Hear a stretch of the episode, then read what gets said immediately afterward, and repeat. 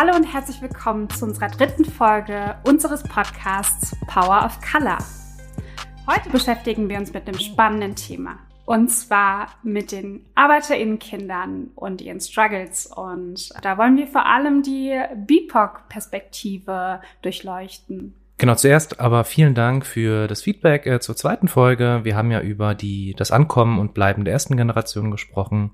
Und äh, ja, auch hier wieder richtig cooles Feedback bekommen, auch vieles, was uns weiterhilft. Ähm, auch hier wieder die Erinnerung, gebt uns Feedback, ähm, damit wir das dann irgendwie auch besser machen können. Und gebt uns auch gerne Empfehlungen, welche interessanten Personen ihr in eurem Umfeld habt, die wir vielleicht auch zu bestimmten Themen einladen können. Ähm, auch dafür sind wir immer dankbar für Hinweise. Genau, aber kommen wir mal zum heutigen Thema. Dafür werden wir heute ein Interview mit Chennai hören die uns ein bisschen von ihrer Perspektive und ihren Erfahrungen erzählt. Chennai kenne ich aus der Studienzeit. Wir haben zusammen äh, nebenbei in einem Nachhilfeinstitut gearbeitet. Und ähm, genau, und äh, mit ihr habe ich mich vorhin getroffen und wir haben ein kleines Interview geführt und da hören wir jetzt mal rein. Hi, ich bin Chennai, 39 Jahre jung. Ich habe Chemie studiert, danach Weiterbildungen gemacht und dann im Anschluss durch die Überzeugungskraft meiner Freunde mich im Quereinstieg beworben. Nach einer kleinen Schnupperzeit von vier bis fünf Monaten habe ich mich dann dafür final entschieden, äh, Lehrerin zu werden auf einer ähm, integrierten Sekundarschule. Ja, und bin seit dreieinhalb Jahren da. Mhm. Unser Thema ist ja Arbeiterkind mit Migrationsgeschichte. Jetzt wirst du Lehrerin für Mathe und Chemie. Äh, deswegen, wie bist du dahin gekommen? Also erzähl uns gerne, ja, ein bisschen deine Lebensgeschichte, deinen Lebensweg. Mein Lebenslauf ist nicht kurz und knapp in drei Zeilen zu, zusammenzufassen. Meine Eltern sind die klassischen Gastarbeiter gewesen, die in den Ende 60er, Anfang 70er nach Deutschland kamen. Ursprünglich nach Köln. Mein Papa hat sich von dem Willkommens Gate der von Westberlin nach Berlin herlocken lassen, worüber ich heute sehr glücklich bin. Und hat dann hier gearbeitet im Schichtdienst als Metallgießer, also klassischer Arbeiter. Meine Mama, ebenfalls durch meinen Papa nach Deutschland gekommen, hat dann hier klassisch ausgedrückt als Putzfrau gestartet und dann kam ich, glaube ich, glaube ich, zu den ersten Kindern, äh, die dann von Gastarbeitern in Deutschland auf die Welt kamen. Dann kam ich irgendwann. Meine anderen beiden Schwestern, die sind ein bisschen älter, sind nicht hier auf die Welt gekommen. Kamen dann aber im Nachgang nochmal nach Deutschland mhm. ebenfalls. Und dann kam die Familie irgendwann mal zusammen. So, und dann habe ich die Grundschule hier ganz normal gestartet. Bis dann, ah, wie soll ich denn das beschreiben? Als Gastarbeiter ähm, hat man immer den innerlichen Drang, was man natürlich auch an die Kinder überträgt, irgendwann zurückzugehen, zurückzukehren. Das heißt, der ganze Ablauf, das ganze Leben ist darauf abgestimmt, irgendwann, wenn man zurückgegangen ist, da sich dann wohlzuführen und glücklich zu leben. Deswegen haben wir, also mein Vater und meine Mama haben damals ganz viele Häuser gebaut mhm. und, und haben da halt schon mehrere Häuser dann auch da. Und äh, die hatten ein Auto drüben, die hatten also alles, alles, was man hier hätte brauchen können, wurde immer für die Türkei besorgt. Mhm. Und äh, damit ist auch klar, wo ich herkomme, beziehungsweise, naja, ich komme ja nicht wirklich her, sondern meine Wurzeln kommen daher. Ich bin gebürtige Deutsche, eigentlich gebürtige Berlinerin und habe türkische Wurzeln. Als Gastarbeiterkind, beziehungsweise als Gastarbeiter, weiß man, dass man irgendwann zurückkehren soll oder muss, weil in den Ende 60er, Anfang 70er Jahren ist meine halbe Verwandtschaft in Berlin gewesen. Meine ganzen Tanten und Onkel waren nicht in Berlin, in Deutschland gewesen. Hm. Meine ganzen Tanten und Onkel haben in Deutschland gelebt, haben dann nach zehn Jahren, nachdem sie ein bisschen Geld zusammengespart hatten und so weiter, ihr Leben in der Türkei aufgebaut. Hatte meine Familie ursprünglich auch vor. Und ähm, ja, und dann kam ich halt zur Grundschule ich wurde älter. Ende der zweiten Klasse, Anfang der dritten Klasse gab es dann den Entschluss, dass ich erstmal, damit ich auch da besser mich integrieren kann, äh, wurde dann beschlossen, dass ich in die Türkei komme. Hab da dann die Grundschule gestartet mit der dritten, deswegen habe ich die Wende leider nicht live erleben dürfen. Hab dann 89 die Grundschule in der Türkei auf einer Dorfschule gestartet was für mich ja total der Kulturschock war. Hm, das heißt, du warst die ersten beiden Klassen in Deutschland in der Grundschule genau. und ab der dritten in der Türkei. Genau, dritte bis fünfte in der Türkei. Mhm. Dann kam ich wieder mit der Absicht, dass ich in der sechsten Klasse meine Schulempfehlung kriege. Für den Fall, dass ich später dann doch beschließe, nach Deutschland zu kommen. Ja, und dann kam ich halt nach Deutschland in der sechsten Klasse. Ich hatte große Probleme in Englisch, weil ich in, in der Türkei fängt man mit Englisch in der sechsten an, nicht in der fünften. Mhm. Das heißt, ich musste auf der einen Seite Englisch nachholen und auf der anderen Seite musste ich natürlich meine Deutschkenntnisse verbessern, die, naja, im Vergleich zu meinen anderen Mitschülern jetzt nicht so schlecht waren, aber auch noch nicht gut genug. Und durfte, wurde dann in der Schule durch einen DATS-Unterricht gefördert. Deutsch als Zweitsprache. Mhm. Was ich damals als sehr degradierend empfunden habe, weil ich ja dann, wir waren nur zu zweit auf der Schule, aus dem Kunstunterricht rausgeholt und in den Deutschunterricht reingepackt wurde. Und für jemanden, der, der den Deutschunterricht ja weiß Gott nicht mag, war das ja eine doppelte Qual. Hm. Genau. Und dann haben wir geführt jede Woche dasselbe gelernt. Also ich habe sprachbedingt, habe ich ja nur die Realempfehlung damals bekommen, also die Realschulempfehlung bekommen, weil ich in Deutsch äh, natürlich nicht so stark war, verständlicherweise. Dennoch waren meine, insbesondere meine Mathelehrerin und damals auch noch meine Deutschlehrerin der Überzeugung, dass ich es auf dem Gymnasium probieren sollte. Kam aber für die Senatsverwaltung nicht in Frage, weil eine Realschulempfehlung, also da gehört der Schüler rein, der ne, in die Realschule soll. Naja, und aufgrund dessen bin ich halt zurückgezogen. Unter anderem auch deswegen. Oder musste zurückziehen, weil meine Eltern wollten ja immer noch zurückziehen. Die hatten ja schon alles aufgebaut. Hm.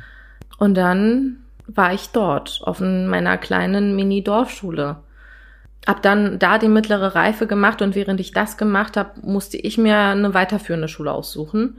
Und da kamen halt mehrere in Frage, unter anderem auch eine, die sehr naturwissenschaftlich ausgelegt war. Die konnte ich nicht in Anspruch nehmen, weil ich nicht genug, gut genug gefördert wurde. Hm. Also meine Eltern konnten mich nicht so weit unterstützen. Das Nachhilfeinstitut, was mich hätte unterstützen können, war in der nächsten Stadt, ging also auch nicht. Also blieb mir die Option Privatschule oder ich kehre nach Deutschland zurück.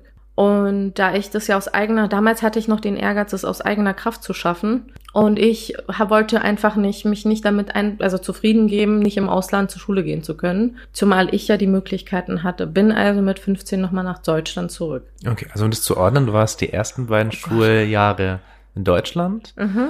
Äh, Die sechste in Deutschland? Genau, dritte bis fünfte in der Türkei, die Genau. sechste in Deutschland, dann wieder in der Türkei. Genau. Und dann, dann, dann bist du zu welchem Neunte Schuljahr? Klasse. Zur neunten Klasse wieder hergekommen. Genau. Zur neunten Klasse wieder hergekommen. Okay. Neunte, zehnte wieder in Berlin, also in, auf einer Realschule. Und dann habe ich halt meine gymnasiale Empfehlung bekommen, endlich in, in der zehnten Klasse. Mhm. Und durfte dann endlich mal aufs Gymnasium und mein Abitur machen, weil das war ja mein Ziel. Mein Ziel war ja schon seit eh und je immer zu studieren. Hm. Und ähm, nicht, weil meine Eltern mich unter Druck gesetzt haben, du musst studieren, sondern meine Eltern haben alles dran getan, sowohl bei mir als auch bei meinen Schwestern, dass wir eine gute Schulbildung genießen. Mhm. Das war ihnen außerordentlich wichtig. Das heißt, ich bin nicht wie klassische Arbeiterkinder nach der Schule zu irgendeiner Ausbildung gegangen und habe Geld nach Hause gebracht, sondern ich durfte zur Schule gehen. Hm. Und ich sollte auch zur Schule gehen. Und da hatte ich halt die Unterstützung insbesondere von meiner Mama und auch von meinem Papa damals noch. Genau. Und konnten deine Eltern dich aber bei Hausaufgaben überhaupt unterstützen? Oder wie, wie bist du da Naja, zurechtgekommen? ich, ich habe Hausaufgaben alleine gemacht. Ich Hm. kannte das nicht, dass Eltern da bei Hausaufgaben helfen. Also klar hat meine Mama rübergeschaut oder mein Papa, je nachdem.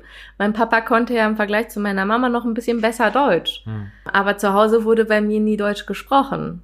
Aber es ist ja nicht selbstverständlich, dass du ähm, mit Gastarbeitereltern, die hier wirklich auch viel arbeiten und viel tun, aber halt nicht so viel helfen können, dass du halt sagst, ey, ich will Abitur machen, ich will studieren. Wie kam das bei dir? Okay, eines Sonntags. Sonntag war immer der Familienfrühstücktag, ist ja bis heute nicht anders. Durfte ich mal wieder die Zeitung und die Brötchen holen gehen. Nach dem Frühstück hat sich mein Papa immer die Zeitung, übrigens türkischsprachig, immer breit gemacht auf dem Wohnzimmertisch und hatte ein großes Glas, hatte einen großen, großes Glas Tee da und hat während er ge genüsslich sein Tee getrunken hat, die Zeitung gelesen. Mhm. Und ich war, weiß ich nicht, noch relativ klein und habe dann auf dieser Zeitung ein kleines Bädchen gesehen mit einer jungen Frau, die ein Talar getragen hat und ich habe gesagt, das möchte ich auch anziehen. Irgendwann möchte ich das anziehen. Und so ist es überhaupt entstanden. Und dann habe ich meinen Papa gefragt, wann man das denn anzieht. Hm. Und dann meinte er so, na, wenn du die Universität abgeschlossen hast. Und das Bild, hat, ich weiß nicht, wer diese Frau ist, würde mich bis heute interessieren. das Bild hat mich dazu bewegt, zu sagen, okay, ich kann also auch studieren. Mhm. Für meine Eltern war, wurde alles dafür getan, dass man sich bildet. Sie konnten selber mir nicht helfen, mhm. Äh, ging ja nicht, aber ähm, sie haben mich so gut es geht unterstützt. Und innerhalb der Schule hast du da auch viel Unterstützung, also für Abi und Studium bekommen oder wie ist das mit den LehrerInnen gewesen? Im Nachgang, weil ich auch in dem Beruf jetzt bin und jetzt auch bestimmte Zusammenhänge und Prozesse besser verstehe, hätte ich mir damals gewünscht, von der Senatsverwaltung insbesondere, und ich war ja, weiß Gott, nicht nur in dem Wohnort, sondern auch in mehreren Senatsverwaltungen ähm, und habe mich ja auch auf mehreren Schulen beworben bzw. vorgestellt, hätte ich mir gewünscht, dass da jemand einfach die Situation aufgreift und sagt, schauen Sie mal, wir haben hier ein, ein Kind, was fächermäßig gut aufgestellt ist, interessiert ist, engagiert ist, das Zeugnis, die Noten sprechen für sich, hat aber große Probleme in Deutsch, kann man da nicht was machen. Hm. Ich sehe das ja heute auch. Ich meine, jeder Schüler ist unterschiedlich stark in unterschiedlichen Fächern. Ich unterrichte jetzt nun die Fächer, wo die Schüler besonders viele Probleme haben. Das heißt, ich habe ja keine Einsicht darauf, was der Schüler nur weil, äh, in, in Politik oder Geschichte drauf hat. Ich mhm. sehe es ja nicht. Ich habe den Schüler ja nur in äh, Mathe und Chemie und wenn der zufälligerweise in diesen Fächern äh, seine größten Probleme hat, dann empfinde ich den Schüler ja nicht als gut, mhm. aber nur aus meiner Perspektive heraus. Kann aber durch die äh, Kommunikation mit anderen Lehrern ja erfahren, dass er gut ist. Das war bei mir nicht der Fall. Das heißt, meine Deutschlehrerin ähm, hat das einfach als sie kann kein Deutsch abgestempelt und meine Bemühungen gar nicht sehen wollen. Hm. Um das auszugleichen, also meine Defizite in der Schule auszugleichen, musste natürlich Privatunterricht her. Bedeutet, ich habe ganz viel nachmittags, ja, nachmittags viel stemmen müssen. Also Nachhilfeunterricht, insbesondere in Deutsch und Englisch. In Mathe brauchte ich nie Nachhilfe. Ja, und kam dann auch irgendwann vor dem Abitur noch in der zehnten Klasse dazu, durch das Überreden meines Vaters auch, Deutsch nochmal am Goethe-Institut zu lernen. Mhm. Und da habe ich Deutsch gelernt. Unter anderem habe ich damals da meine Deutschlehrerin kennengelernt, die für zwei Wochen als Vertretung da war und durch Zufall meine Nachbarin war. Und bei der habe ich dann die nächsten Jahre weitergemacht im Privatunterricht. Mhm. Und das war eine lange Episode von Vormittagsschule, Hausaufgaben machen, Deutsch lernen, Hausaufgaben für den Deutschnachhilfeunterricht machen. Es war eine lange Episode. Also das, was meine Eltern nicht ausgleichen konnten, haben sie versucht, durch ihre, äh, durch andere Mittel auszugleichen. Und ich weiß, dass ich im Vergleich zu meinen Freunden, dass das keine Selbstverständlichkeit ist. Und Vielleicht äh, kommen wir mal zum Studium. Ich meine, du hast ein Abi gemacht mhm. und du bist die Erste, die studiert. Ähm, mhm. Das stelle ich mir jetzt auch nicht einfach vor. Wie war das für dich? Wie bist du da zurechtgekommen? Hattest du da schon irgendwie Kenntnisse, wie es ist im Studium oder wie war das für dich, in diese neue Welt, in diese akademische Welt einzutauchen? Für mich war das absolut Neuland, weil ich hatte, wie soll ich denn das beschreiben? Ich wusste nicht, wie das abläuft. Mhm. Ich wusste es einfach nicht. Ich wusste nicht, was, ein Vorle was eine Vorlesung ist. Äh, ich wusste nicht, was der Unterschied zwischen einem Seminar und einem Tutorium ist. Ich wusste nicht, was ein Kolloquium ist. Es waren alles so Wörter, die wild rumgeschmissen wurden und ich dachte, okay, ich muss überall da sein. Hm. Ja, das sind ja auch so Sachen, die äh, meine Eltern mir ja nicht hätten sagen können. Ja, eben. Ne? Also das wusste ich ja. Wo, woher soll ich das wissen? Und das lernt man im Laufe der Zeit dann doch noch mal, ähm, kriegt man dann dann doch mit und lernt sich dann neu zu managen ja, meine Eltern konnten mir, was äh, Hausaufgaben angeht und so weiter, nicht so viel helfen, ähm, haben mir aber vertraut und haben mir auch ein großes Vertrauen ausgesprochen, auch wenn ich meine Arbeit verpatzt habe, wusste ich, ich krieg keinen Ärger dafür. Hm. Wichtig war aber, dass ich einen Beruf erlerne. Also das stand, weil meine, mein Papa hat immer gesagt, lies ein Buch, egal welches Buch das ist, du wirst daraus was lernen. Äh, meine Mama hat immer gesagt, ähm, solange du dich bemüht hast, ist es okay, dass man auch mal eine 5 schreibt. Mhm. Das heißt, ich hatte zu Hause nie die Angst, dass ich ähm, aufgrund meiner Leistung oder schlechten Leistung kritisiert werde. Mhm. Hatte aber den Selbstanspruch, weit zu kommen. Bei dir ist es ja so, viel kommt aus einer eigenen Motivation heraus. Deine mhm. Eltern haben dich unterstützt, aber für viele Arbeiterkinder mit Migrationsgeschichte ist das ja genau nicht selbstverständlich. Die machen dann eher schnell eine Ausbildung nach der zehnten Ähm, und deswegen ist ja schon interessant, was, warum ist es bei dir anders gewesen oder wie war es bei deinen Freundinnen oder du hast auch Schwestern? Mhm. Meine jüngere Schwester, die ähm, wurde klassisch mit allen anderen Cousinen, die ich habe, natürlich in die Richtung gedrängt, Schneiderin oder Friseurin zu werden, kann aber diese beiden Sachen, also Haare stylen oder nähen, bis heute nicht leiden ähm, und wollte das, weiß Gott, nicht tun. Ne? Mhm. Die ist dann einfach nur mitgegangen, hat so getan, als würde sie was tun und ist wieder heimgekommen, fand das alles schrecklich. Hat dann irgendwann, weil sie erst mit neun oder elf nach Deutschland kam, hat dann aber irgendwann nach ihrem erweiterten Hauptschulabschluss, ging ja nicht anders, ging dann aber durch das Einverständnis meiner Mama ähm, in das freie soziale Jahr mhm. und hat da dann das erste Mal in den Beruf des Krankenschwesters reinschnuppern dürfen und hat sich dann ziemlich schnell entschieden, diesen Beruf ausüben zu wollen. Sie war die einzige, die ähm, dann doch eine, eine Krankenschwester wurde, auch examinierte Krankenschwester wurde. Und das war halt neu hm. für die damalige Zeit. Ich bin einen anderen Weg gegangen. Äh, ich weiß nicht warum, aber ich wollte halt einen anderen Weg gehen.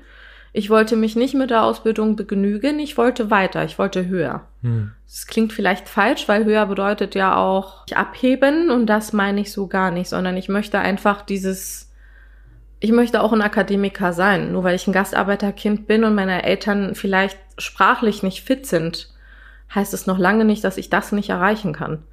Es ist machbar, weil ich bin letzten Endes auch nur ein Mensch und auch ähm, Akademikerkinder äh, kochen ihren Kaffee mit Wasser. Also das ist für mich relativ.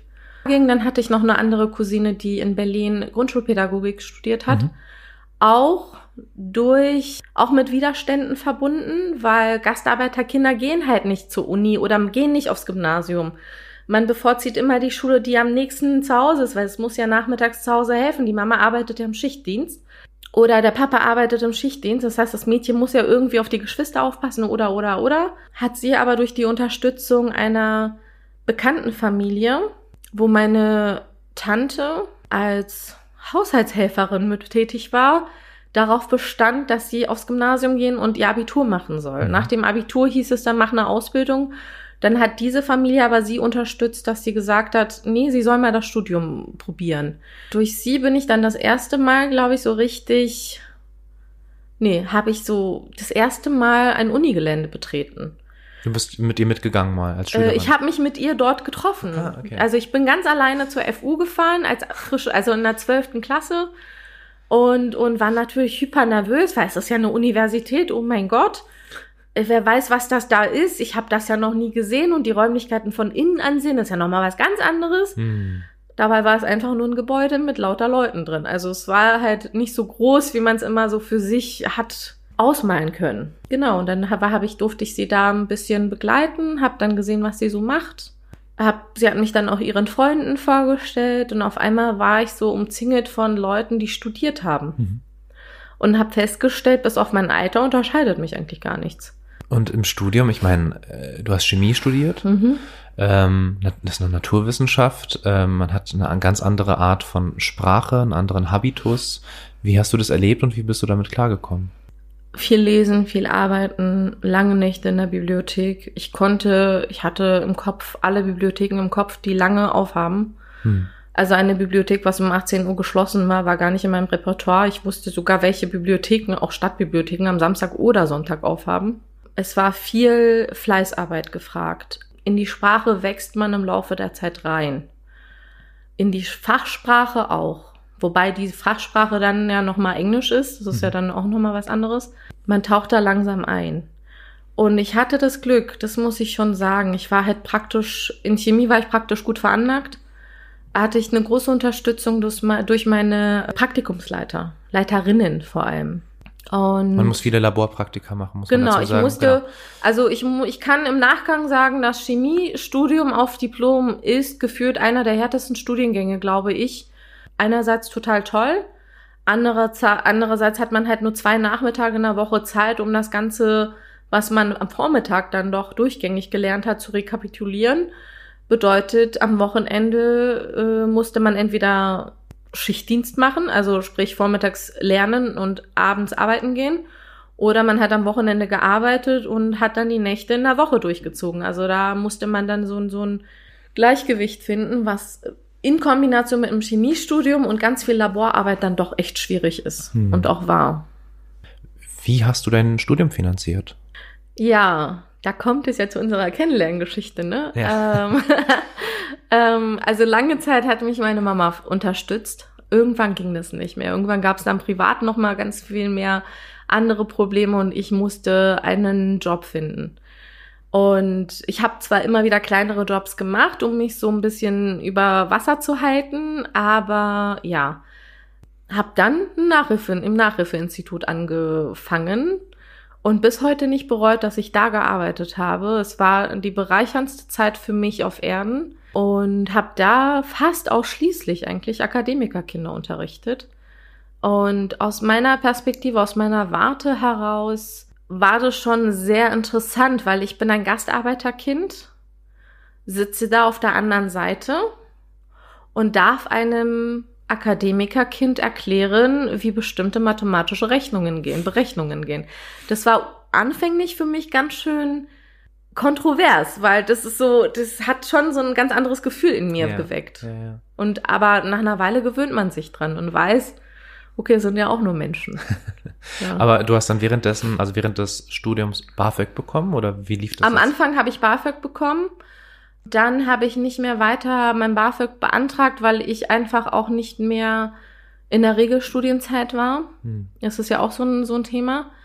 Und dann habe ich halt den Nachhilfejob gehabt, meine Labortätigkeiten gehabt und mein Studium gehabt. Also alles zusammen unter ein Dach zu bringen, war sehr viel harte Arbeit. Bedeutete, dass ich an den Tagen, wo ich im Labor stehen musste, tatsächlich so drei bis vier Stunden länger da stand, damit ich die drei, vier, also damit ich die 16 Stunden in der Woche, die ich im Nachhilfeinstitut bin, ausgleichen kann. Mhm. Das heißt, ich habe manchmal auch die Mittagspausen durchgezogen, um vielleicht eine Stunde früher Feierabend zu machen. Also es war eine harte Zeit, auf jeden Fall. Aber ähm, irgendwie hat man es dann geschafft. So wie alle das irgendwie schaffen. Ja. Ja, ich, also ich glaube, wenige schaffen das so wie du. Also wirklich Hochachtung, dass äh, du bist eine Kämpferin. Absolut. Ja, sagen viele. Ich sehe es nur noch nicht. ich muss ja schließlich noch durchs Ref durch. Ja, das schaffst du locker. Mhm. Das schaffst ich du. Ich bin gespannt. Wow, was für eine tolle Frau Chennai ist. Lass uns doch mal ein bisschen drüber sprechen. Mhm. Cindy, schieß mal los.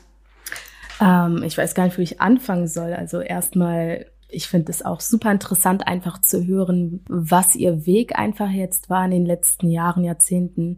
Und ich finde es auch einfach sehr interessant, weil sie ja halt zu einer anderen Generation gehört mhm. und ich das halt einfach anders kenne so. Ähm, aber also ich finde es einfach insofern beeindruckend, weil man halt eigentlich nie vergessen darf, wie viel Leute vor uns oder vor mir halt einfach geleistet habt, um es zu enden tabuisieren, dass halt Menschen wie wir in der Uni dann sind. Ja, ich finde äh, total ähm, Wahnsinn, wie, wie ihr Werdegang ist. Und also da steckt viel Kraft hinter, die man braucht. Alleine schon, alleine schon die, die Wechsel zwischen Deutschland und Türkei. Mhm. Und immer, also das ist ja schon verrückt. Das ist deswegen, finde ich, auch so bemerkenswert, weil hm, ich kenne das ja auch selber, ich bin ja auch Lehrer und äh, ich sag mal, die meisten Kolleginnen und Kollegen sind sehr bemüht, aber man hat doch, finde ich, auch im Kollegium natürlich auch Vorurteile, die verbreitet sind gegenüber Kindern, die nicht, ne, wie sie so angesprochen hat, die nicht so gut Deutsch können und so. Und auch dieses Vorurteil, naja, die sind nicht so fleißig oder so. Wenn man sich das jetzt mal anhört, ne? Also ich meine, das ist einfach, äh, das, das ist Fleiß eine krasse Untertreibung. Angesichts dessen, was sie, was sie stemmen musste, um überhaupt zum Abitur zu kommen, um überhaupt zum zum mittleren Schulabschluss zu kommen. Mhm. Und das ist, ja, und was sie dann noch sagt, ich wusste relativ früh, ich will studieren.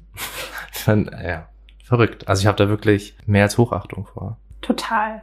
Aber ich finde, ihr Lebensweg stellt auch sehr gut dar, wie krass selektiv sozusagen die Schule auch ist, oder?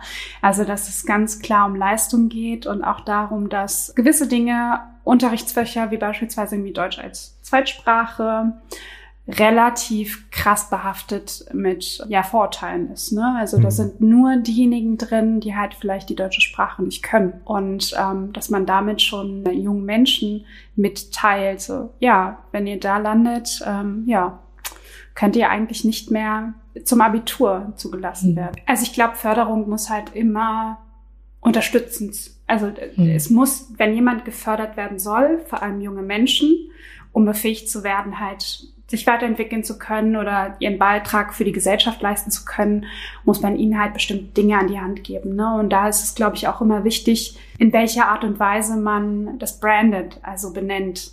Und wenn man das schon stark stigmatisierend macht, indem man irgendwie Deutsch als Zweitsprache ähm, den Kurs nennt, dann mhm. förderst du halt die Leute nicht, die da dann drin sitzen, sondern du demotivierst sie eher. Ja, heute ist es ja eher der Ansatz, also ein inklusiver Ansatz, ähm, dass das ja im Regelunterricht eher stattfindet. Also wir haben als mhm. Lehrkräfte in Berlin zumindest, ähm, haben alle verpflichtend Deutsch als Zweitsprache im Studium, als Modul zu lernen. Und da geht es halt wirklich ganz konkret drum, und es geht jetzt an alle Fächer, das ist jetzt nicht nur eine Aufgabe des Deutschunterrichts, wie man den Unterricht kommunikativ und von der Sprache her gestaltet, dass man, dass auch eine Chemiestunde dafür da ist, um die deutsche Sprache zu fördern.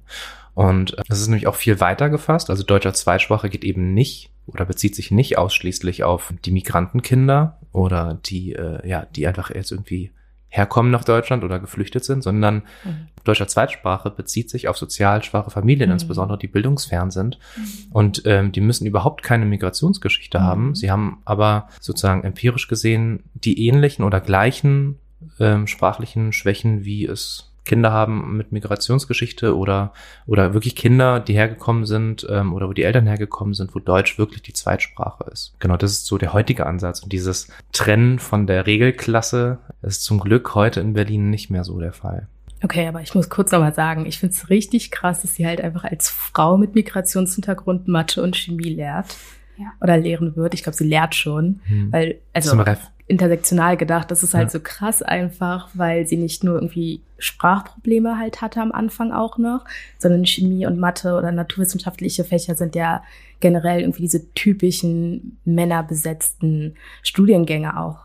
Also wenn man sich halt irgendwie mal, ich weiß nicht, wenn man mit Freundinnen spricht, die halt irgendwie in MINT-Fächern sind, in naturwissenschaftlichen Fächern, dann äh, hört sich das schon echt krass an, einfach was mhm. sie manchmal erzählen. Und es hat einfach mit den Leuten zu tun, die da drin sitzen, die lehren, dass man als Frau einfach nicht ernst genommen wird. Und als Frau mit Migrationshintergrund stelle ich mir das noch irgendwie schwerer teilweise vor, je nachdem halt. Und deshalb, also das finde ich so richtig krass und voll motivierend auf jeden Fall die Geschichte. Ich finde äh, so richtig faszinierend an ihrer Geschichte, abgesehen vom Lebensweg, wie ausgeprägt ihr Selbstwertgefühl ist. So, also dass sie von Anfang an auch durch die Eltern natürlich, aber sie sagt ja auch ganz deutlich, wie begrenzt die Eltern auch waren in der Unterstützung, jetzt bei Hausarbeiten und so weiter. Aber das, was so durchkommt die ganze Zeit, ist dieses zielbewusste, aber auch äh, ja dieser Selbstwert. Ich kann das, ich schaffe das, ich will das und ich mache das. Und das ist, glaube ich, wenn man mal wirklich jetzt über die Perspektive in Deutschland redet, Arbeiterkinder, nicht selbstverständlich und eher die Ausnahme, ganz klar. Ich würde sagen, da ist es eher anders. Also ich glaube, auch innerhalb der Familie oft leider, also vom Selbstwert der Kinder sieht das dann nicht so gut aus wie bei Chennai, oder? Ja, also sehe ich genauso. Ähm, ich glaube, das Problem ist vor allem, dass die Familien halt nichts anderes kennen. Ne? Also sie kennen es einfach nur, dass man schuften muss Du musst schuften nach der Schule mhm.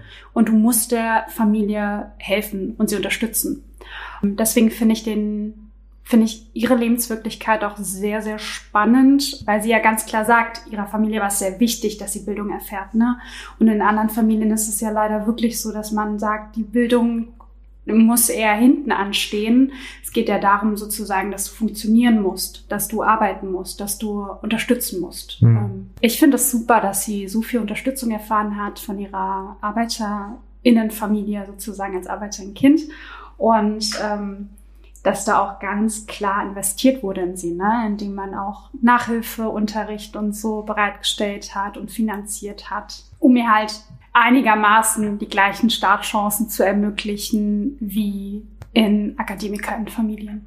Obwohl, so wie du sagtest, ja, die Ressourcen begrenzt waren sozusagen. Ne? Die Eltern konnten sie bei den Hausaufgaben nicht unterstützen. Ja, ja, es war auch Glück dabei. Ne? Ich meine, sie hat ja erzählt, ähm, das mit dem Goethe-Institut. dass Mhm. per Zufall dann die Nachbarin Ja. eine der Lehrerinnen war und ähm, wo sie dann einfach natürlich einen niedrigschwelligeren Draht auch über die Jahre dann hatte und dann zwischen der zehnten und dem Abitur dann so aufholen konnte. Ich meine, das Mhm. ist ja auch, ähm, abgesehen von ihrer eigenen Willenskraft, ähm, einfach Glück. Ja, und es ist halt echt schade, dass es halt oft mit Glück einfach zu tun hat auch. Dass halt, ähm, wenn ich mir halt so anhöre, wie die jetzt, wie jetzt die Wege sind, bei, bei mir im Freundeskreis zum Beispiel und auch bei mir selbst. Also ich wurde immer darauf gedrillt, dass ich mein Abitur machen soll, dass ich studieren soll, weil Bildung für meine Eltern, das hatte ich glaube ich auch schon mal in den letzten Folgen erwähnt, super, super wichtig einfach war. Und äh, da war es leider bei mir ein bisschen anders als bei Chennai, dass ich mich mit einer Vier halt nicht nach Hause getraut habe.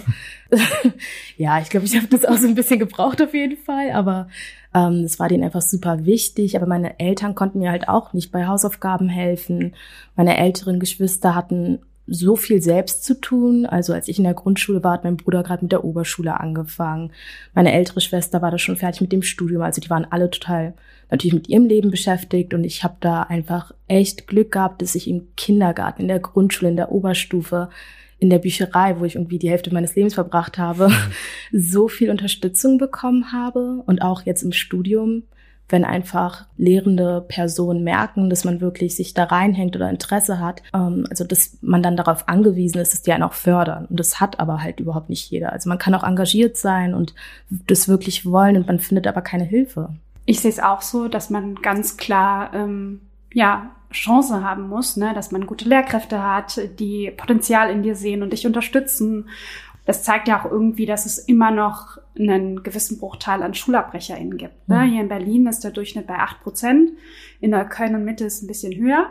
Genau, und da müssen wir echt ansetzen. Ich glaube, unser Anspruch muss es sein, äh, Bildung ähm, für alle zu ermöglichen und niemanden oder keine jungen Menschen aus dem Raster fallen zu lassen. Da müssen wir, glaube ich, gesellschaftlich nochmal ansetzen. Ja, absolut. Wir haben in ähm, Berlin, ähm, für alle, die jetzt irgendwie nicht aus Berlin kommen, ähm, die Gemeinschaftsschule. Es gibt auch in anderen Bundesländern die Gemeinschaftsschule. In Berlin ist es noch mal was anderes. In den meisten anderen Bundesländern äh, fängt die sozusagen nach der Grundschule erst an. In Berlin ist es so, dass die Gemeinschaftsschule von der ersten bis zur 13. Klasse durchgängig ist. Ähm, wissenschaftlich nachgewiesen, es gab eine Begleitstudie der Universität Hamburg.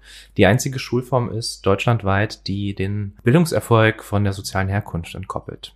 Ja, also ich persönlich bin absoluter Fan von der Gemeinschaftsschule und ich hoffe sehr, dass sie auch äh, in Berlin ausgebaut wird und noch bundesweit mehr Anklang findet, weil genau das braucht es, weil dieses selektive Schulsystem führt natürlich dazu, dass ja, also Arbeiterkinder bleiben Arbeiterkinder und irgendwann sind es Arbeitereltern und das reproduziert eben auch die gesellschaftlichen Verhältnisse. Wenn wir einen, also es geht ja nicht darum, dass es ist jetzt auch nicht mein Ziel, ne, dass jetzt jeder, der aus diesem Milieu kommt, studieren muss. Das ist gar nicht die Mission, sondern es geht darum, alle Chancen und alle Türen zu haben und sich dann selbstständig zu entscheiden. Ähm, und genau das ist ja nicht der Punkt. Also wenn ich in einem selektiven Schulsystem bin, dann wird für mich entschieden. Und zwar bevor ich überhaupt durch die Tür gekommen bin, ist schon was vorentschieden. Und Chennai zeigt, wie viel Kraft und Willen es braucht, da auch auszubrechen und vielleicht auch ein Quäntchen Glück. Und ich glaube, darauf kann es halt nicht ankommen. Melis, wie war es denn bei dir? Du bist ja die Einzige in der Runde. Also Cindy und ich sind ja, haben ja studiert oder studieren ähm, und wir kommen alle irgendwie aus ähm, ja, arbeitergeprägten Familien und äh, du hast aber eine Ausbildung gemacht. Also, ich bin aufs Gymnasium gegangen. Ich, ähm, ja, habe bis zur 12. Klasse die Schulbank gedrückt und habe auch die Abiturprüfungen gemacht und habe dann an sich den Entschluss gefasst für mich, ähm, Abitur und den Leistungsdruck, der mir damit irgendwie, ja, unter dem ich irgendwie gelitten habe, da muss ich irgendwie ein bisschen ausbrechen. Und ich muss irgendwas Praktisches machen, was mir gut tut. Das war mitunter der Grund, weswegen ich mich dafür entschieden habe, statt zu studieren, ähm, eine Ausbildung zu machen. Und ich bereue es nicht. Obwohl ich gesellschaftlich äh, vor sehr vielen Herausforderungen stand, weil ich mich gegen ein Studium entschieden habe und stattdessen halt was Praktisches gemacht habe, weil in meiner Familie war es eigentlich immer vorgeschriebenes Gesetz, dass ich die Erste sein werde, die studieren wird weil das ja alle Nachbarskinder auch so getan Mhm. haben und ja, ich ja die Schule bis zur 12. Klasse besucht habe und auf einem Gymnasium war, was ja schon irgendwie Grundvoraussetzung ist, um weiter studieren mhm. zu können oder weitermachen zu können.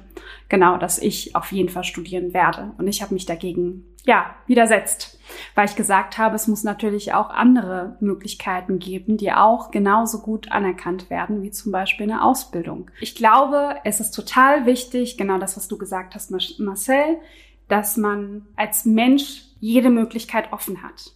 Das heißt auch, man kann sich jederzeit entscheiden, eine Ausbildung zu machen, ohne dass du deswegen abgestempelt wirst und gesagt wird, so ja, das wird nicht so anerkannt wie, eine, wie ein Studium. Du meintest letztens, dein kleiner Bruder ist der erste in der Familie, der studiert. Ja. Soll ich dazu? Ja, sag mal.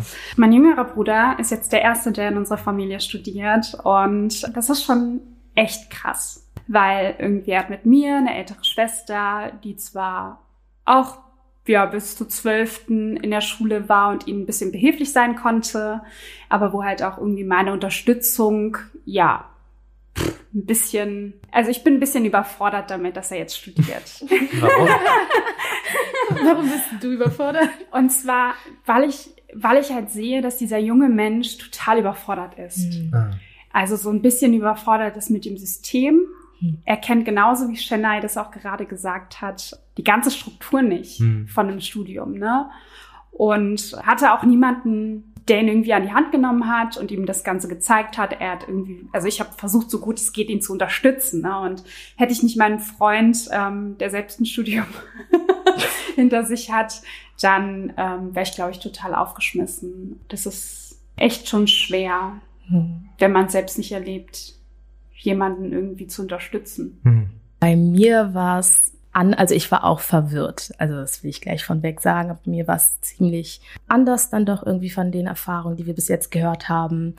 Beim Zuhören ist mir aber aufgefallen, dass, dass Chennai sehr viele Parallelen mit meiner älteren Schwester hat, Weide, die ja auch studiert hat, Modedesign. Sie hat auch übrigens, also die erste war sie, die äh, studiert, hat, studiert hat bei uns in der Familie ähm, ohne Abitur, was glaube ich damals ziemlich ein Drama war. Sie hat nach der 11. aufgehört und ähm, hat dann ein Studium angefangen. Wenn ich jetzt so zurückdenke, also für mich war es halt damals selbstverständlich, aber sie hat mich mit zu Seminaren genommen, sie hat mich mit zu Vorlesungen genommen. Ich war bei ihrer Diplomvorstellung mit dabei. Da hat sie mich auch noch mit eingearbeitet irgendwie und ihre Freundin auch. Also war ich relativ oft in der Uni, halt aber anders mhm. als das, was ich bis jetzt halt so kennengelernt habe. Aber das stelle ich mir auch natürlich abartig schwierig vor, für so eine 20-Jährige da irgendwie ähm, dafür zu sorgen, dass die El dass jüngeren Geschwister halt irgendwie einen Ort haben, wo sie noch bleiben können, weil halt beide Eltern arbeiten. Also echt Props to her. also wenn ich halt so überlege, was sie alles gemacht hat und dann halt auch noch, ja, sehr, sehr gut abgeschnitten hat. Das ist echt krass. Ähm, bei mir war es halt einfach anders, weil ich ja die dritte war, die angefangen hat zu studieren. Und ich glaube, meine Geschwister haben halt vor mir schon so alle Erwartungen meiner Eltern gebrochen oder getoppt. Deshalb war bei mir jetzt nicht so krass irgendwie Druck, dass ich das super, super gut machen muss. Äh, mein Bruder hat ja auch studiert äh, vor mir, hat aber abgebrochen. Und ich dachte mir so, okay, wenn er dieses Tabu schon gebrochen hat, kann ich das auch machen. Ich bin da also ganz easy reingegangen. ja. Und ähm, ich glaube, das Schwierigste war erstmal den BAföG-Antrag zu stellen. Ich habe dafür ein Jahr gebraucht und kam mir so dumm vor mhm. und habe dann halt aber gefragt. Und da waren zum Glück auch Leute in der Fachschaft, die meinten, die haben dafür auch so ein, zwei Jahre einfach gebraucht. Wo ich auch so denke, okay, also wenn es nicht nur Arbeiterkindern teilweise so geht, dann müsste man da auch irgendwie ansetzen, dass halt eine finanzielle Sicherung niedrigschwelliger geleistet wird. So, weil es kann nicht sein, dass irgendwie die Eltern verwirrt sind, das Kind ist verwirrt und man hat nicht so wirklich Hilfe in der Uni irgendwie. Aber naja, das ist halt eine andere Sache. Ich bin halt ins Studium gekommen, ich habe mir, ich hab, ich hatte keine Ahnung, was was ist. Ich bin halt einfach irgendwo reingegangen, ich habe mir einen Stundenplan gemacht, wie ich wollte. Da hat aber auch die Fachschaft geholfen. Also ich muss sagen, das halt meine Institution, Deutsche Literatur, die haben super coole Leute, die sich ja wirklich hinsetzen mit uns und da alles durchgegangen sind und sicher, also ähm, geleistet haben, dass wir nicht irgendwas machen, und es gab ja auch viele Veranstaltungen. Kannst du noch mal kurz sagen, was eine Fachschaft ist für alle, die nicht studieren? Ach, die Fachschaft, ja genau. Also, Eigene Sprache und so. Ja, äh, die Fachschaft, das sind halt äh, KommilitonInnen, beziehungsweise Menschen, die mit uns studieren, die meistens schon irgendwie ein bisschen älter sind. Ähm, also man kann da eigentlich gleich rein. Das sind halt Leute, Studierende, die glücklicherweise ihre Freizeit zur Verfügung stellen, um ähm, sicherzuleisten, dass Neuankömmlinge alles wissen, was man so fürs Studium braucht und halt auch nicht ganz alleine dastehen. Also mhm. bei uns ist ganz cool, da haben wir so nice Winter-Gadgets, keine Ahnung, so Veranstaltungen, Glühwein trinken und äh, man wird halt echt, also die sorgen dafür, dass man halt in die Uni mit integriert wird. Das ist wie so eine kleine Starthilfe. äh, und ich glaube, es ist sehr wichtig, weil ich habe auch gehört von Leuten, und abgesehen, also unabhängig davon, ob die jetzt Arbeiterkinder waren oder nicht, dass halt der Eintritt in die Uni sehr schwierig sein kann, wenn man halt keine Person hat, die einen da so begleitet. Hm. Aber mal zurück zu deinen Geschwistern, weil yes. du ja das dritte Kind bist. Hey. Heißt es ja, dass abgesehen davon, dass die schon Erfahrung gemacht haben, äh, wo du dann keine Angst mehr vor hattest, mhm. dass sie auch irgendwie für dich dann Vorbild waren, oder? Mhm. Also in der Hinsicht, ja, dass ja, man total. Also, ja. also bei meiner älteren Schwester ist halt, wie gesagt, sie ist so mein Idol und alles, was sie macht, will ich halt auch erreichen. Bei meinem älteren Bruder war es halt, er ist halt mein Feind. Ähm, halt das nächste Kind so, sozusagen, das ist halt ein Wettbewerb, was so total dumm ist, weil er ist fünf Jahre älter. Aber trotzdem dachte ich mir so, wenn der studiert, muss ich auch studieren. Also und das dann auch schon wieder dieser, also dieser, dieser Gedanke, ich kann nicht mit einer Ausbildung kommen. Das, das habe ich damals mhm. gedacht. So weißt, weil mir das so einimpliziert wurde, wo ich mir jetzt so denke, ich hätte auch eine Ausbildung super machen können halt. Ne? Das heißt nicht, dass ich da weniger besser bin, aber klar, ich habe danach irgendwie gestrebt, was meine älteren Geschwister gemacht haben und was von meinen Eltern halt, also was meine Eltern von mir erwarten. So, die warten auch, dass ich ein Masterstudium jetzt noch ranhänge, wo ich glaube ich auch, das werde ich jetzt für meine jüngere Schwester brechen. Ich werde die, also ich werde da Nein sagen. So, ob sie es dann irgendwann toppt, muss sie halt wissen. Ähm, aber ja, da kommt man ja auch wieder so dazu zurück, dass man das ja auch alles für sich macht. Also ich mache das nicht, um meine Eltern halt irgendwie zu befriedigen und damit die da irgendwie angeben können in der ghanaischen Community, ähm, sondern macht das alles für sich selbst und muss ja den Weg für sich finden. Und deshalb, also die Uni war für mich eigentlich ganz easy so. Hm. Aber ich bin da auch ohne, wie gesagt, also gar keine Voraussetzungen reingegangen und ich habe halt irgendwie Learning by Doing gemacht. Und ich gehe auch, habe viel gefragt einfach. Marcel, wie war's denn bei dir? Ähm, ja, also bei mir ist es halt so gewesen, dass ähm, eigentlich schon früh von meinen Eltern her feststand, ähnlich wie bei dir, Cindy, dass ich studiere, dass ich auch Abitur machen soll. Insofern ist meine Familie eine arbeitergeprägte Familie, weil meine Mutter halt ähm, Krankenschwester ist und mein Papa mh, mm, hat eine sehr schwere Kindheit gehabt und hat dann, äh, war auch Heimkind und so und hat dann aber eine Schlosserausbildung gemacht als Jugendlicher und ist dann über den zweiten Bildungsweg äh, hat er sich auch hart erarbeitet, auch so eine Kämpfernatur, hat dann ein Ingenieursstudium in Berlin angefangen, auch beendet, Diplomstudium und dadurch, äh, allein dadurch, glaube ich, dass auf der einen Seite meine Mutter, ähm, also mein Vater auch, aber ich glaube, das ist auch so ein bisschen was Koreanisches, also die ist sehr bildungs, äh, nahe und ähm, ja auch strebende. Mein Kind ähm, muss lernen und muss gute Noten nach Hause bringen. Und auf der anderen Seite aber auch ähm, mein Papa, der halt auch diesen Kampf in seinem Leben hatte und auch sich hochgekämpft hat, aber eben auch schon studiert hat. Ich glaube, die Kombination hat bei mir persönlich jetzt ich hatte jetzt nicht die Angst vorm Studium. Ich wusste zwar auch nicht, ehrlich gesagt, bevor ich eine Uni betreten habe, was genau das ist, was man da genau macht. Ich wusste auch nicht, was ein Kolloquium, ein Seminar, Tutorium ist. Aber ich glaube, genau das kann ja der entscheidende Unterschied sein. Also hat man, hat man viel Respekt davor oder stellt man sich sonst was vor? Also ich sehe das in meiner eigenen Klasse äh, jetzt als Lehrer, ich habe eine Zehnte und die steht ja genau vor der Frage. Also nach der Zehnten habe ich meinen mittleren Schulabschluss, mache ich eine Ausbildung oder gehe ich weiter in die gymnasiale Oberstufe. Für viele wird das irgendwie ein Stück weit entschieden, weil die Noten einfach das hergeben, beziehungsweise wenn die Noten es nicht hergeben, dann steht halt erstmal wahrscheinlich die Ausbildung bevor. Aber manche haben, haben gute Noten, kommen aus einer Arbeiterfamilie und müssen sich jetzt bald entscheiden, gehe ich in die gymnasiale Oberstufe für ein Abitur, womit ich voraussichtlich studieren werde, oder gehe ich in eine Ausbildung. Und da haben viele eine Vorstellung von Studium, die hat nichts mehr mit der Realität zu tun. Also die haben so viel Hochachtung davor, ja, dass sie sich selber klein machen.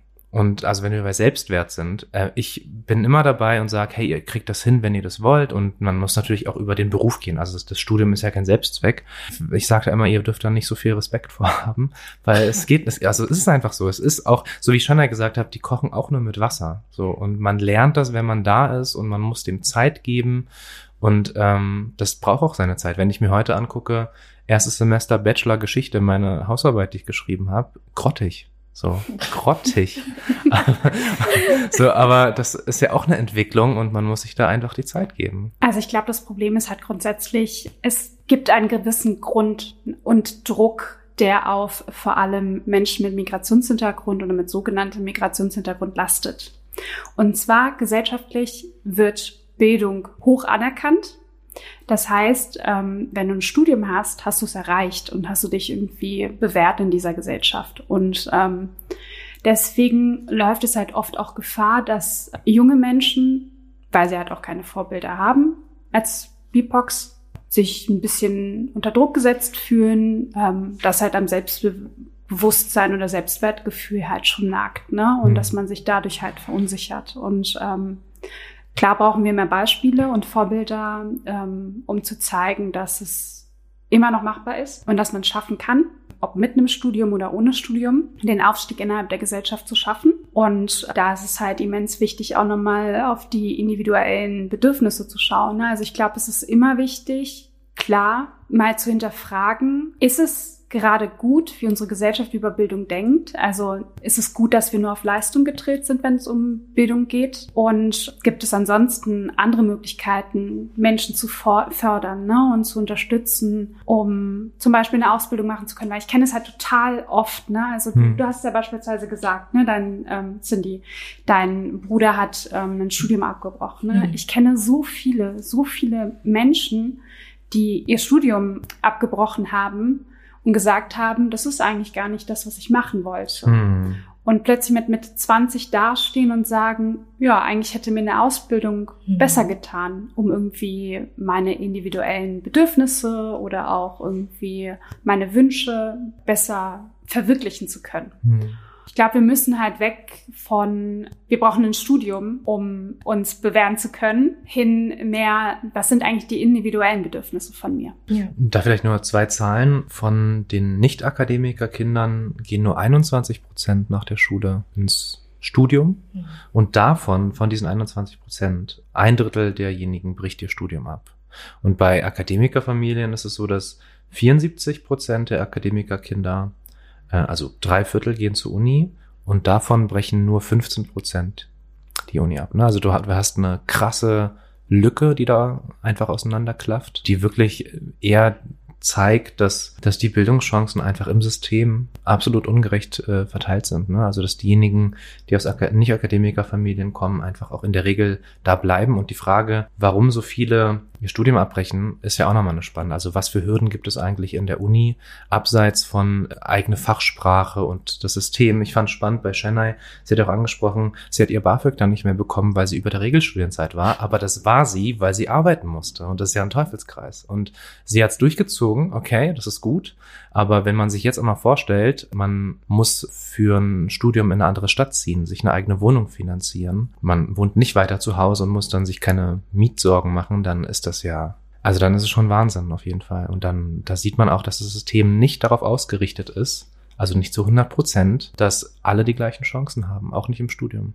Ja, vor allem zur Finanzierung. Wenn man reingeht ins Studium, man hat halt niemanden, der einem erklärt, wie das BAföG funktioniert, dann äh, steht man halt schnell dumm da einfach. Also bei mir war es ja jetzt dieses Jahr auch passend zur Pandemie, die wir gerade haben, so dass irgendwie Anfang des Jahres dann sich herausgestellt hat, dass ich äh, bestimmte Leistungsnachweise nicht abgegeben habe im dritten Semester, die ich nicht abgeben konnte, weil ich in dem Semester mein Praktikum gemacht habe. Mhm. Also hätte ich das davor oder danach gemacht, hätte ich jetzt noch weiter finanziert werden können. Konnte ich dann aber nicht, habe mein BAföG nicht mehr bekommen, bin jetzt zum KfW quasi rübergewechselt. Also ein Kredit. Ein Kredit, genau. Kredit. Studienkredit, aber Ui. jetzt gerade noch ohne Zinsen bis 2021 und ich habe halt das Glück, dass ich fast fertig bin mit dem Studium. Und das ist, also dass trotzdem alles gesichert ist. Aber wenn man halt, halt überlegt, dass einfach 40 Prozent der Studierende dieses Jahr ihren ihre Jobs verloren haben aufgrund der Pandemie und sehr viele auch einfach nicht mehr zu Hause wohnen, weil die mhm. halt gezwungen sind, in eine Großstadt zu ziehen oder wo auch immer, ist es halt echt, also das ist ja nochmal etwas, was sehr beängstigend einfach ist und auch für Familien, vor allem aus Arbeiterfamilien, weil das ist ja auch so eine große Sorge, wer, also wer finanziert das? So mhm. kann ich nebenbei noch arbeiten, kann ich mir das leisten, weil wenn man nebenbei eigentlich noch damit beschäftigt ist, Sachen wie ähm, Fachsprache zu lernen oder irgendwie nochmal Sachen aufholen muss, die andere Kinder schon bekommen haben von zu Hause aus, das ist total viel Zeit und das unterschätzen Leute wirklich sehr heftig. Ich finde es halt total spannend, was Shanna erzählt hat, ne? Also, dass ihre Mutter ihr zunächst geholfen hat, weil sie, damit sie studieren kann. und sie dann irgendwann schauen musste, ob sie mit Nebenjobs sich über Wasser halten kann und weiter studieren kann. Ich glaube, das zeigt ja auch ganz klar, ne, dass vor allem Arbeiterkinder halt nicht aus Haushalten kommen, wo es halt gewisse Rücklagen, finanzielle Mhm, ja, Rücklagen absolut. Da muss man arbeiten. Eben. Und ich kenne auch so viele Freundinnen und Freunde, die halt nebenbei zwei Jobs machen, Mhm. um sich halt in irgendeiner Weise über Wasser halten zu können und weiter studieren zu können, um ja weitermachen zu können, weil sie einfach nicht aus Familien kommen, die Geld haben. Ja.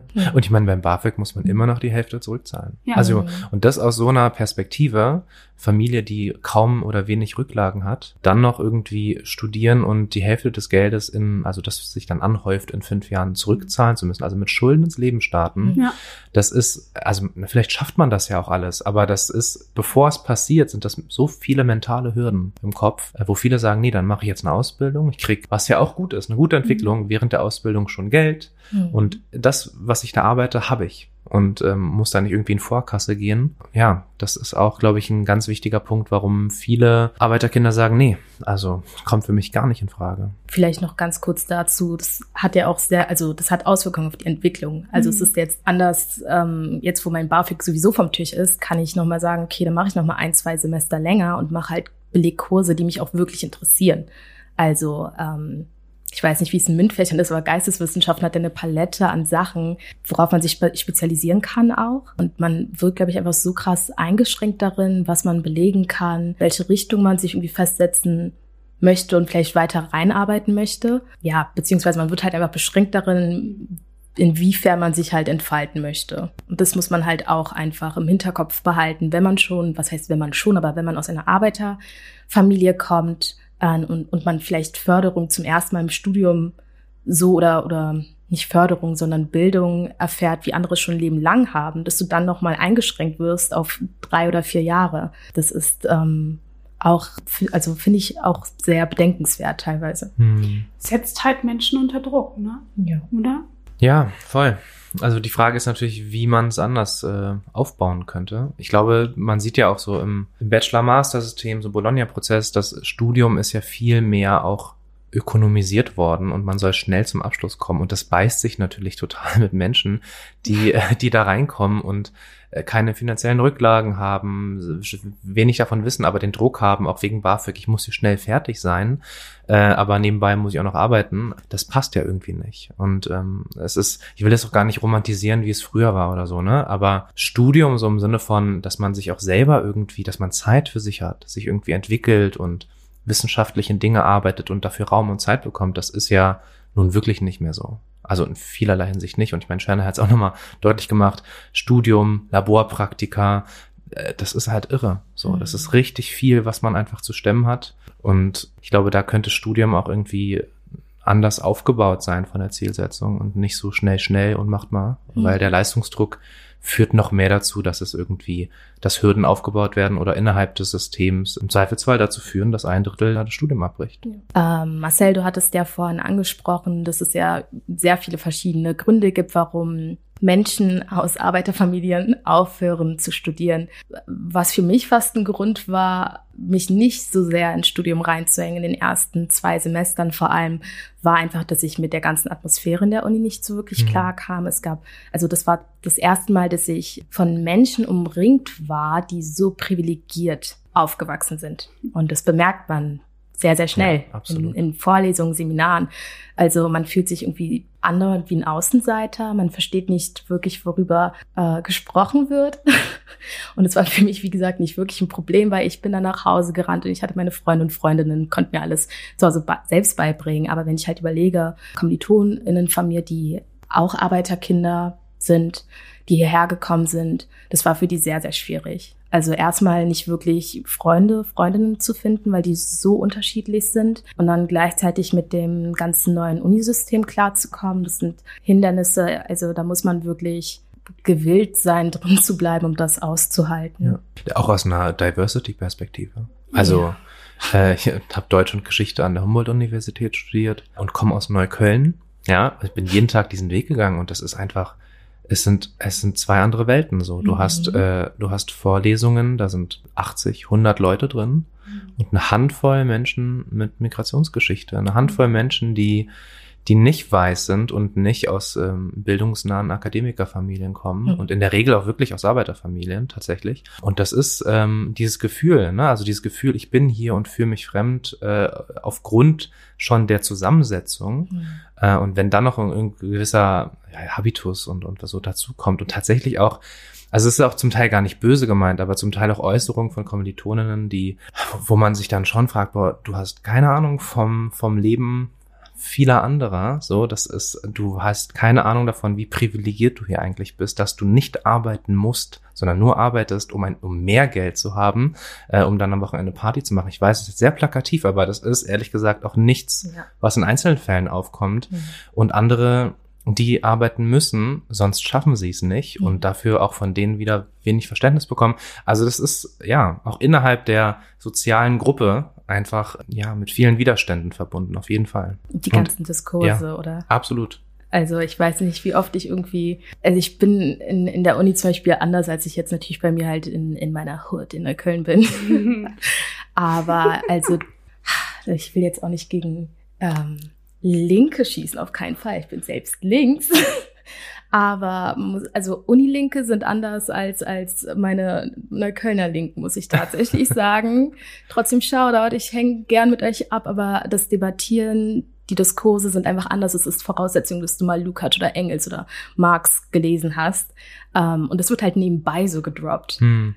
ich finde es halt interessant, weil es ist, es gibt halt Theorie und dann gibt es Praxis. Und meistens bringt man dann Praxis mit rein und vielleicht kritisiert man auch das ein oder andere, weil Theorie einfach nicht beständig ist in den meisten Fällen. Es muss anders gedacht werden. Und also die, die Diskurse sind immer sehr interessant, sagen wir es so. Und ich glaube, man wird auch einfach müde, manchmal darüber zu reden. Aber es ist halt auch in der Uni so, dass du vielleicht eher angefragt bist, dich zu positionieren zu bestimmten Sachen, weil du halt eine Minderheit bist oder halt aus der Arbeiterfamilie bist oder Hm, ja, voll. und da, da ist ja auch die Frage, hast du da überhaupt Lust drauf? Ich habe nämlich nicht jedes Mal Lust darauf. Also ich glaube, ja, so wie es darstellt, ähm, klingt es auf jeden Fall so, dass Hochschule beziehungsweise ähm, das universitäre Leben ja auch ganz klar das widerspiegelt, was in der Gesellschaft auch so ein bisschen ähm, passiert. Ne? Das Ja, heißt, voll. es gibt Leute, die nicht über ihre Privilegien Bescheid wissen und es gibt Leute, die sie, die versuchen eben diese diese Schicht aufzubrechen, um halt auch mithalten zu können ne? und um auch zeigen zu können, ey, Beatbox können auch studieren, auch wenn ihr es uns nicht leicht macht, ne? Wir durchbrechen alle Mauern und versuchen es so gut es geht irgendwie voranzukommen. Ich finde das ein bisschen traurig, dass wir halt irgendwie an sehr vielen Stellen, ob es jetzt irgendwie im Bildungswesen ist oder alltäglich auf der Straße, halt ähm, immer mit Benachteiligung ähm, konfrontiert sind und uns dagegen auflehnen müssen. Hm. Wir haben ja, wenn man das mal so weit fasst, einen sehr akademischen Freundeskreis tatsächlich. Ähm, Wie ist denn das bei dir, Mädels? Also hast du das Gefühl, dass du weniger anerkannt bist da ähm, von den vielen akademisch geprägten Leuten, Freundinnen, weil du in Anführungsstrichen nur eine Ausbildung hast? Also wie, wie ist deine Perspektive darauf? Früher hätte ich die Frage auf jeden Fall mit Ja beantwortet. Mhm.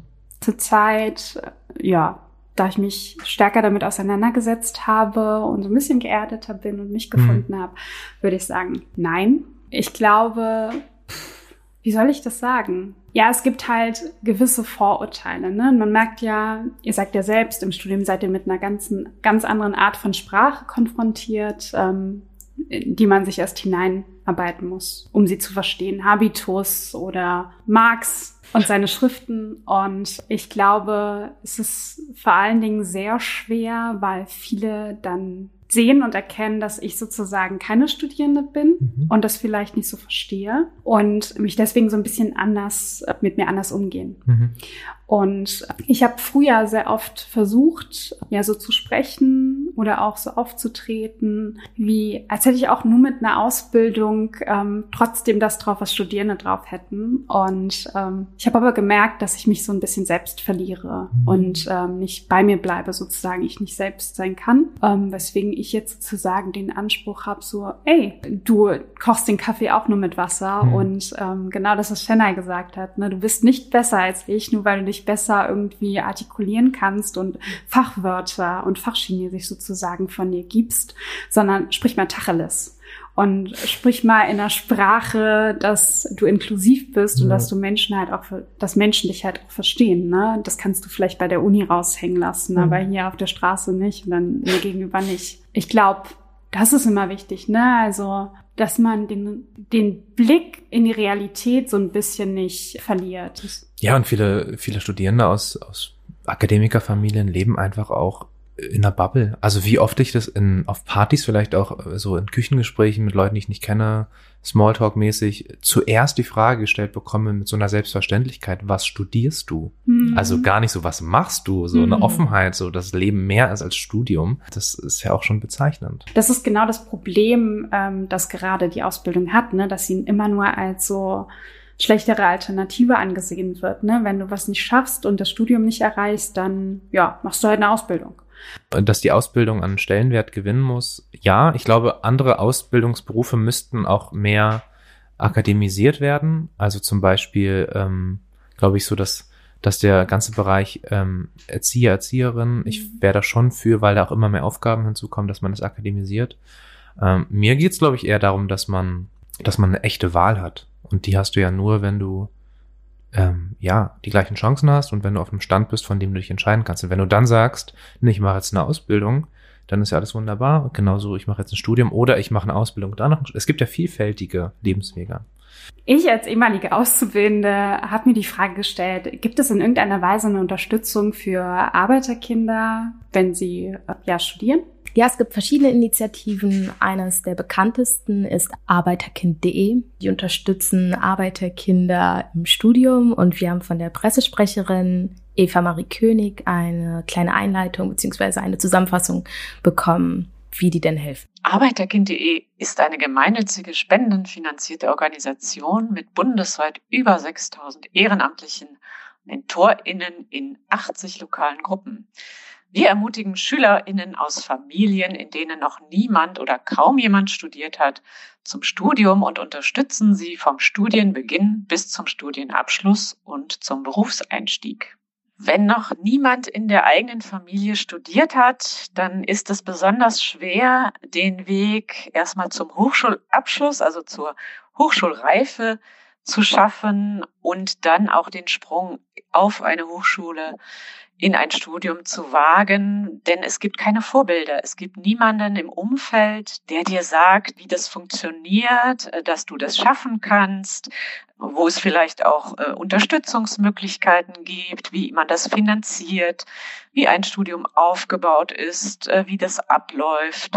Also das alles, ähm, diese wichtigen Informationen, die fehlen und es bedarf einfach sehr viel Mut, diesen Schritt zu wagen, gerade wenn man auch finanziell keine Rücklagen hat, die Familie zwar unterstützen möchte, aber es eben nicht kann aus eigenen Mitteln und BAföG oder Stipendien zu wenig bekannt sind.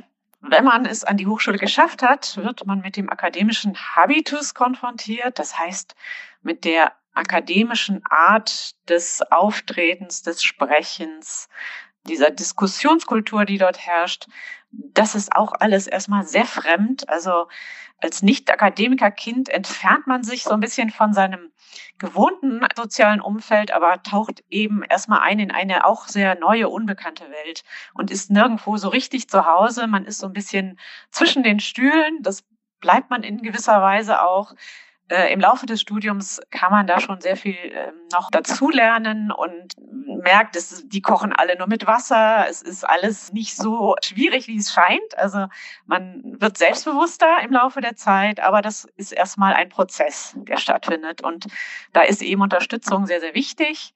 Und bei Arbeiterkind.de sind eben sehr viele Ehrenamtliche, die selber auch die ersten in ihrer Familie sind, die diese Erfahrung gemacht haben Sie wissen, dass man es schaffen kann. Sie sind selbst Vorbild. Sie können die Vorbilder sein, die eben in der Familie des ähm, Nicht-Akademiker-Kindes äh, fehlen und so äh, den Schritt äh, durchs Studium bis hin zum Berufseinstieg auch begleiten. Denn auch dort fehlen ja auch die Netzwerke. Also die Netzwerke, die dir ein Praktikum vermitteln oder äh, die dich ins Ausland begleiten, das alles so ein bisschen organisieren. Äh, in vielen Familien, wo diese Erfahrungen da sind, ist das alles selbstverständlich. Aber für einen, äh, einen Menschen aus, aus einer Nicht-Akademiker-Familie ist das alles nicht selbstverständlich. Und da muss man einfach auch mal diesen Perspektivwechsel vornehmen und äh, sich anschauen, was bedeutet das eigentlich. Also es ist eine sehr, sehr große äh, Leistung, die da ähm, gefordert ist. Und viele schaffen es aber, wie unsere ehrenamtlich Engagierten ja auch zeigen. Arbeiterkind.de bietet ähm, bundesweit äh, in 80 Gruppen ähm, die Möglichkeit, auch persönlich ähm, Ansprechpartnerinnen zu haben. Das ist jetzt durch Corona natürlich ein bisschen eingeschränkt. Es gibt aber auch Gruppen, die sich schon wieder physisch treffen, irgendwo draußen mit Abstand natürlich. Aber wir haben auch sehr viele virtuelle äh, offene Treffen, wo ähm, Ratsuchende einfach sich dazuschalten können. Und äh, es gibt auch Sprechstunden und individuelles Mentoring, äh, was wir anbieten. Ähm, man kann sich austauschen zu allen Themen, ne, Studienfinanzierung, Studienorganisation. Wir haben auch sehr gute Kontakte zu den begabten Förderwerken und können da ähm, Informationen auch aus erster Hand geben. Dann äh, haben wir ein Infotelefon, was ähm, Montag bis Donnerstag jeweils von 13 bis 18.30 Uhr geschaltet ist unter der Nummer 030 679 672 750 ist jemand erreichbar, direkt persönlich und offen für alle Fragen. Dann gibt's natürlich unser Informationsportal, also die Website www.arbeiterkind.de. Dort sind auch äh, die 80 Gruppen äh, einsehbar in einer Karte direkt auf der Startseite. Könnt ihr also schauen, wer ist äh, in meiner Nähe? Gibt es dort eine Gruppe? Kann ich mich dort mal anschließen, mal äh, Kontakt aufnehmen? Dort sind ähm, die E-Mail-Adressen jeweils äh, einsehbar. Das läuft also alles ganz unkompliziert und natürlich gibt es das große soziale Netzwerk, auch für diejenigen, die, die äh, vor allem online unterwegs sein äh, möchten, äh, unter netzwerk.arbeiterkind.de kann, kann sich jeder dort anmelden, ein kleines Profil erstellen und dann schauen. Es gibt Foren zu unterschiedlichen Themen. Es gibt, äh, man kann da Fragen stellen, ihr könnt Fragen stellen und äh, die Community, die wirklich 14.000 ähm, Mitgliederinnen hat inzwischen, antwortet euch und ihr könnt euch vernetzen, ihr könnt ganz konkrete Fragen stellen, beispielsweise zu einem Studiengang, wo ihr nicht wisst, wie, ne, was sind da die Inhalte, kann ich das, liegt mir das?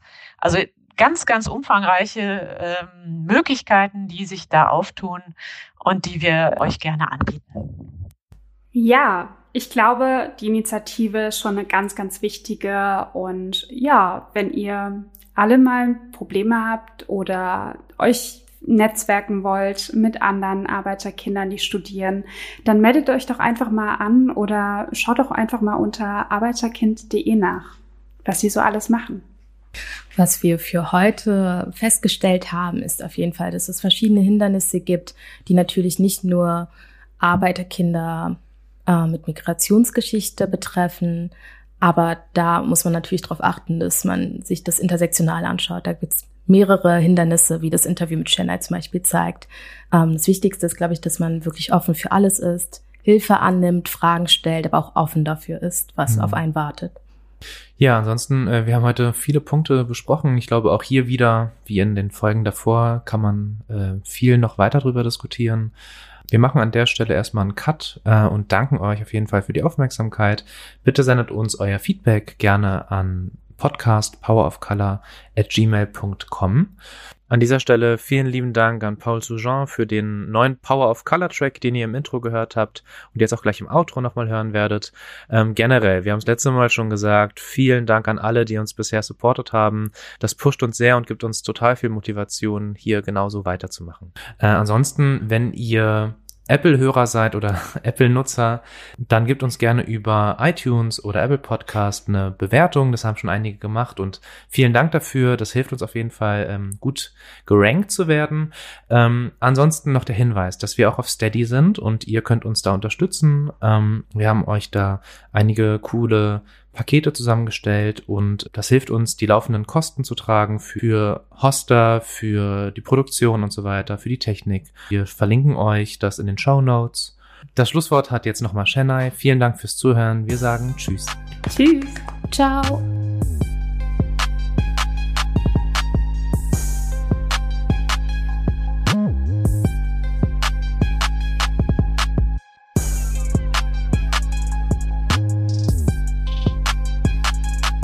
Was würdest du Kindern, Jugendlichen, die aus Arbeiterfamilien kommen, Migrationshintergrund haben und auch einfach ähnliche Erfahrungen, ähnliche Hürden, was würdest du denen raten? Sich nicht unterkriegen lassen. Es klingt total abgedroschen, aber wenn man ein Ziel hat, das Ziel befolgen.